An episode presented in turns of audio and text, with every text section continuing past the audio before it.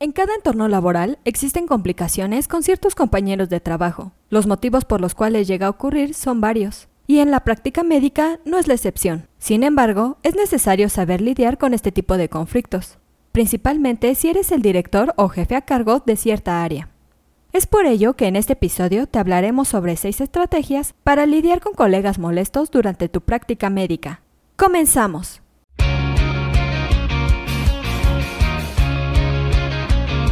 Esto es Asistencia Médico Legal, su empresa de responsabilidad profesional médica, en la cual te damos tips y consejos que te ayudarán a destacarte en el sector salud y evitar cualquier contratiempo con tus pacientes durante el desarrollo de tu profesión. A continuación, te diremos cómo lidiar con un colega molesto en la práctica médica según Glassdoor e INDED.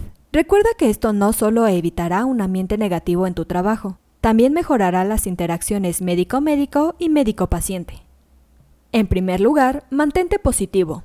Es bien sabido que un trabajador que pueda mantener una actitud y una perspectiva positiva, a pesar de la negatividad de un colega irritante, saldrá ganador, según un artículo publicado por Glassdoor.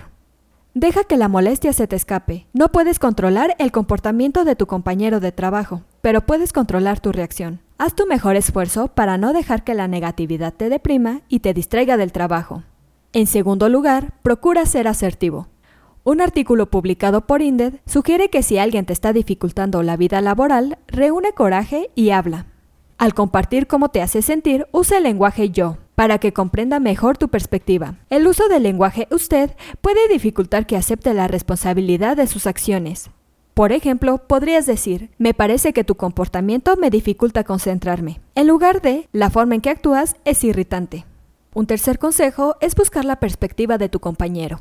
Tómate el tiempo para descubrir por qué un compañero de trabajo con el que estás en desacuerdo ve las cosas en la forma en que las ve.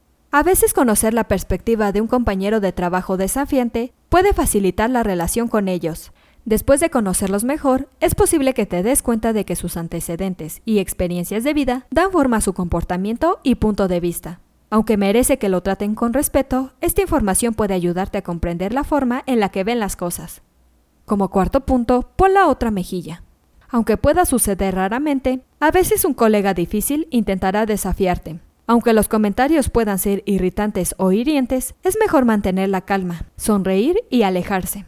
Al rendirse y defenderse, estás jugando su juego. En cambio, al ignorar sus súplicas, es probable que el colega se dé por vencido. Un quinto consejo es la evasión. Esta técnica funciona con colegas con los que no interactúas tanto. Aunque la evasión pueda parecer la salida más fácil, es eficaz. Limita tus interacciones con un colega molesto cuanto puedas, y cuando interactúes, sé respetuoso y transmite solo lo que sea necesario de manera cortés. Un sexto consejo a poner en práctica es el encontrar puntos en común. A veces un colega molesto es solo un amigo o al menos un conocido tolerable disfrazado. Encontrar un área común podría ayudarte. Intenta quizás encontrar una adoración mutua por una tienda local o devoción por un equipo deportivo. Esto podría hacer la diferencia y te sorprenderá cómo los intereses compartidos pueden abrir puertas.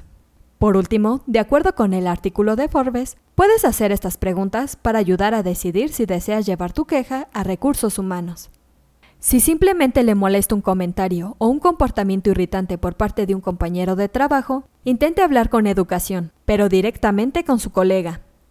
Ahora bien, si tiene dificultades para llevarse bien con un compañero de trabajo o está tratando de encontrar su lugar en el equipo, lleve sus inquietudes a su gerente o supervisor de práctica. Asimismo, si la situación es tan terrible que no quiere ir a trabajar, está llorando en su escritorio o no puede hacer su trabajo, vaya a recursos humanos. Por último, si un compañero de trabajo le toca de manera inapropiada, lo amenaza o exhibe comportamientos peligrosos o de acoso, diríjase a recursos humanos de inmediato. Siguiendo estos consejos, te aseguramos que podrás laborar de una manera más pacífica con tus colegas y lograrás resolver problemas laborales internos. Eso es todo por hoy. Te invito a no perderte nuestros próximos episodios. Y la forma de no perdértelos es suscribiéndote a este podcast desde tu aplicación preferida. Y si te ha gustado este episodio, compártelo en tus redes sociales, con lo cual estarás ayudando a otros colegas a mejorar dentro de su consultorio o clínica y estarás ayudando a llegar a más personas. Si gustas dejarnos algún comentario o valoración en cualquiera de nuestras plataformas, te estaré muy agradecida, ya que sabré que estás ahí. De igual manera, te invito a que visites nuestra página en www.asistenciamedicolegal.com, así como nuestras redes sociales que son Facebook, Instagram y Twitter. Hasta la próxima. Says that good things never last.